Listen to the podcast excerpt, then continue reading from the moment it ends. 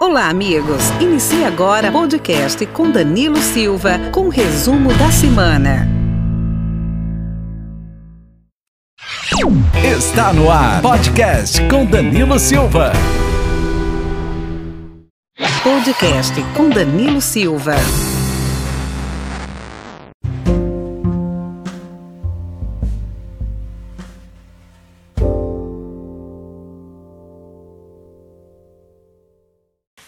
Olá pessoal, vamos falando aí de política nacional. É, os bastidores da política andam quente, hein, gente? Vamos falar aí da debandada que vem acontecendo no partido Podemos. É, as pesquisas mostrou o mau desempenho do Moro, né? As últimas pesquisas, 8 e 9%. E isso causou um mal-estar no partido, que a candidatura do Moro não decolou. Então, muita gente já diz que Moro realmente não será candidato à presidência da República e será candidato do, ao Senado. Pessoal, sem falar que o marqueteiro do Podemos foi excluído do, dos grupos da campanha do Moro. Então você vê que já tem um mal-estar aí na, entre o, o Podemos, o Moro, já não é aquela lua de mel que nós vimos no, no começo, né? Então, muita coisa vai acontecer, mas eu não acredito na candidatura de Sérgio Moro, acredito na candidatura dele como senador. É, como senador eu acredito. Vamos falar um pouquinho aí do. Um pouquinho do, do Geraldo Alckmin. É, Alckmin começa a fazer parte, né, ponte entre candidatura de Lula e líderes evangélicos. É, olha para você ver, o Alckmin já está trabalhando aí, ó. Porque durante o período em que esteve à frente do Palácio dos Bandeirantes, o ex-tucano estabeleceu uma relação muito próxima com o comando das principais igrejas de São Paulo e já começou a fazer essa aproximação. Embora né, o ex-governador Geraldo Alckmin ainda não tenha sido oficializado como candidato visto na chapa do ex-presidente Lula, o ex-tucano tem atuado como importante ponto de articulação do petista com líderes evangélicos.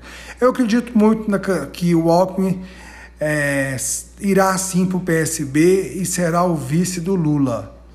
Isso aí para mim já é uma coisa bem adiantada, um assunto bem. Só está faltando aí é, colocar mais.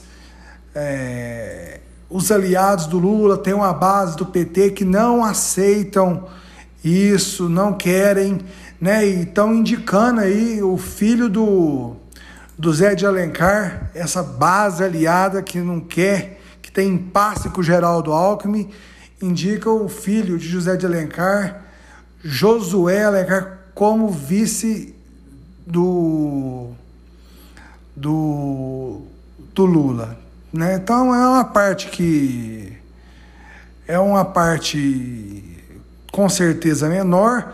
O Haddad ontem deu entrevista dizendo assim, gente, quando alguém da, da esquerda larga a esquerda e vai para a direita, é recebido num tapete vermelho, vira colunista da Folha, vira artista do Jornal da Globo, vira tudo. Agora, quando alguém da direita vem um partido de centro-esquerda, o que, que acontece? Acontece a esquerda não quer aceitar.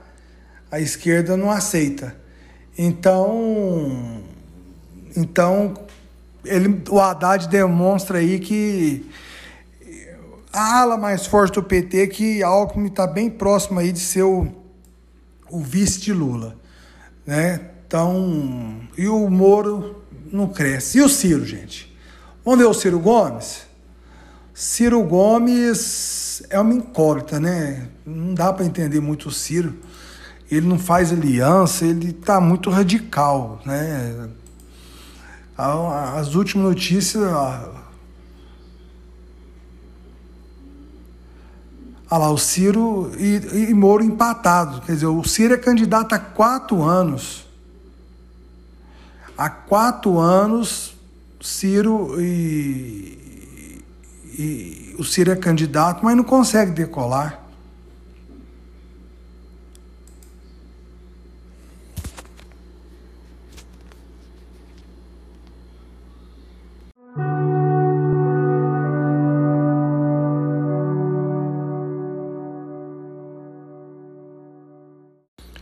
Ciro Gomes, gente, que tem como aliado nesse momento apenas a rede da Marina Silva. É, a Marina, né, que em 2014 foi atropelada pelo João Santana, pode estar junto agora com João Santana e Ciro Gomes. Para quem não sabe, o João Santana aí é o coordenador político do Ciro Gomes, né, o marqueteiro aí do, do Ciro, é o Ciro Gomes o Bolsonaro vem passando aí um, uma, uma situação um pouco chata com a ministra Tereza Cristina, viu? A ministra dele se negou a ser vice dela, a ser vice dele, né? E diz que não aceitaria, queria tentar, tentar o Senado. Agora você imagina, essa coisa está muito boa. Eu acredito que ela seria, ela iria aceitar o convite, né? Que até o Valdemar Costa Neto diz: Tereza Cristina é vice ideal para Bolsonaro. E Tereza Cristina preferiu preferiu é sair como vai sair como candidata a senadora. Ó, oh, Valdemar Costa Neto, né? Grande apoio.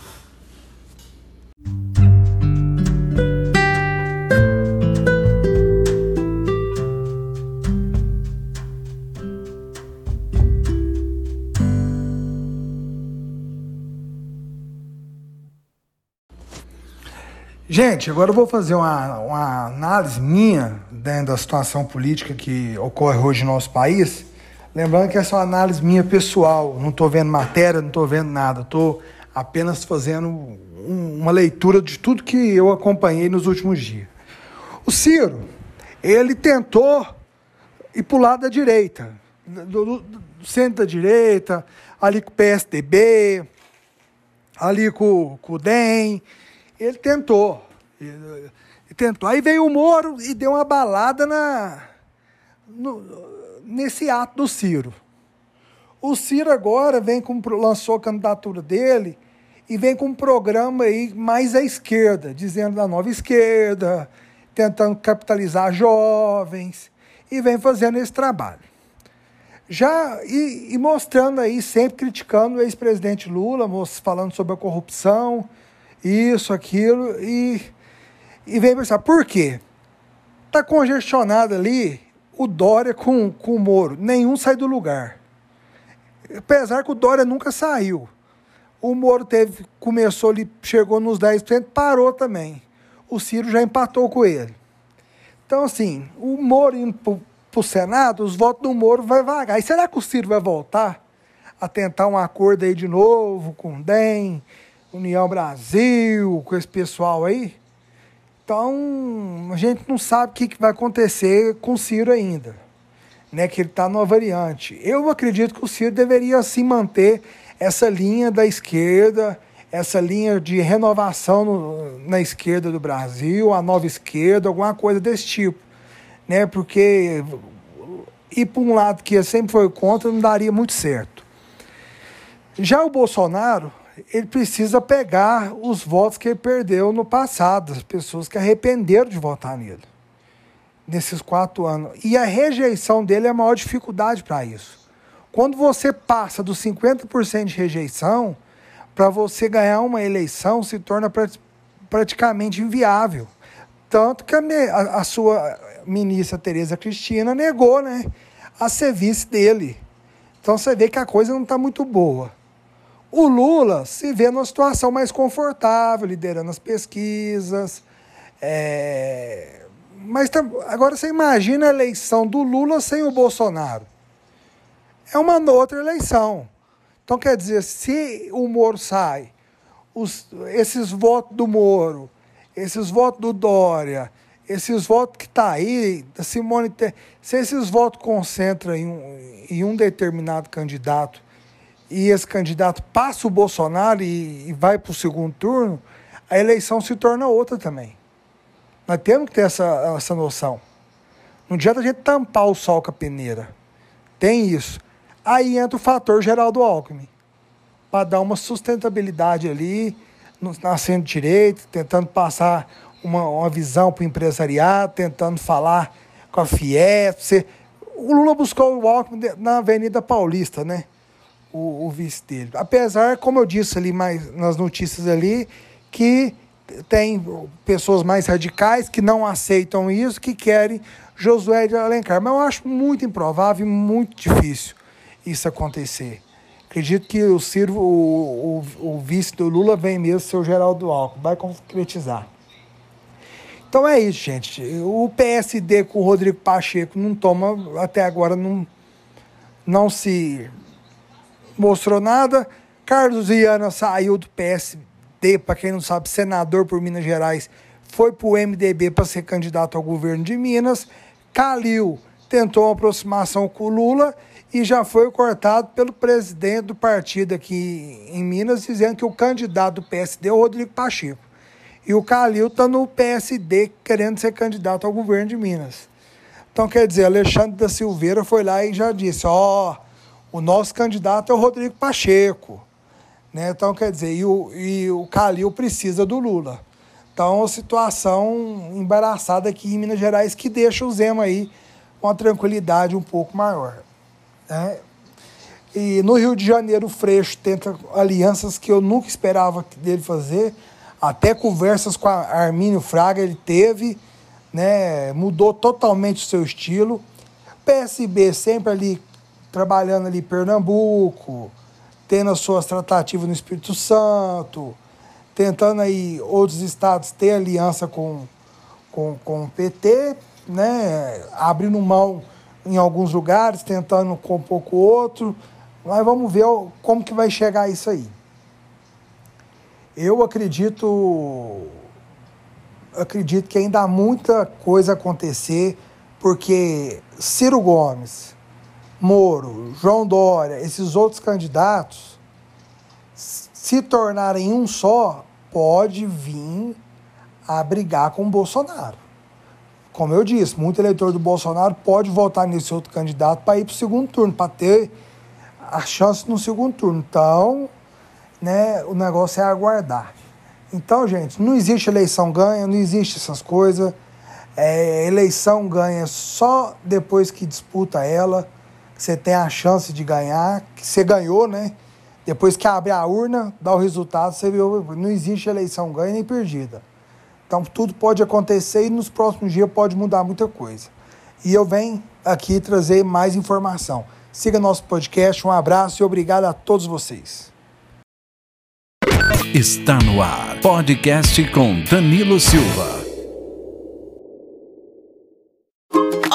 Pai, siga o podcast do Debate Político com Danilo Silva. Ele fala sobre o nosso futuro. Ele tem ótimas ideias e leva ótimos convidados. Compartilhe nosso podcast. Fazendo assim, você levará mais informações aos seus amigos. Debate Político é com Danilo Silva.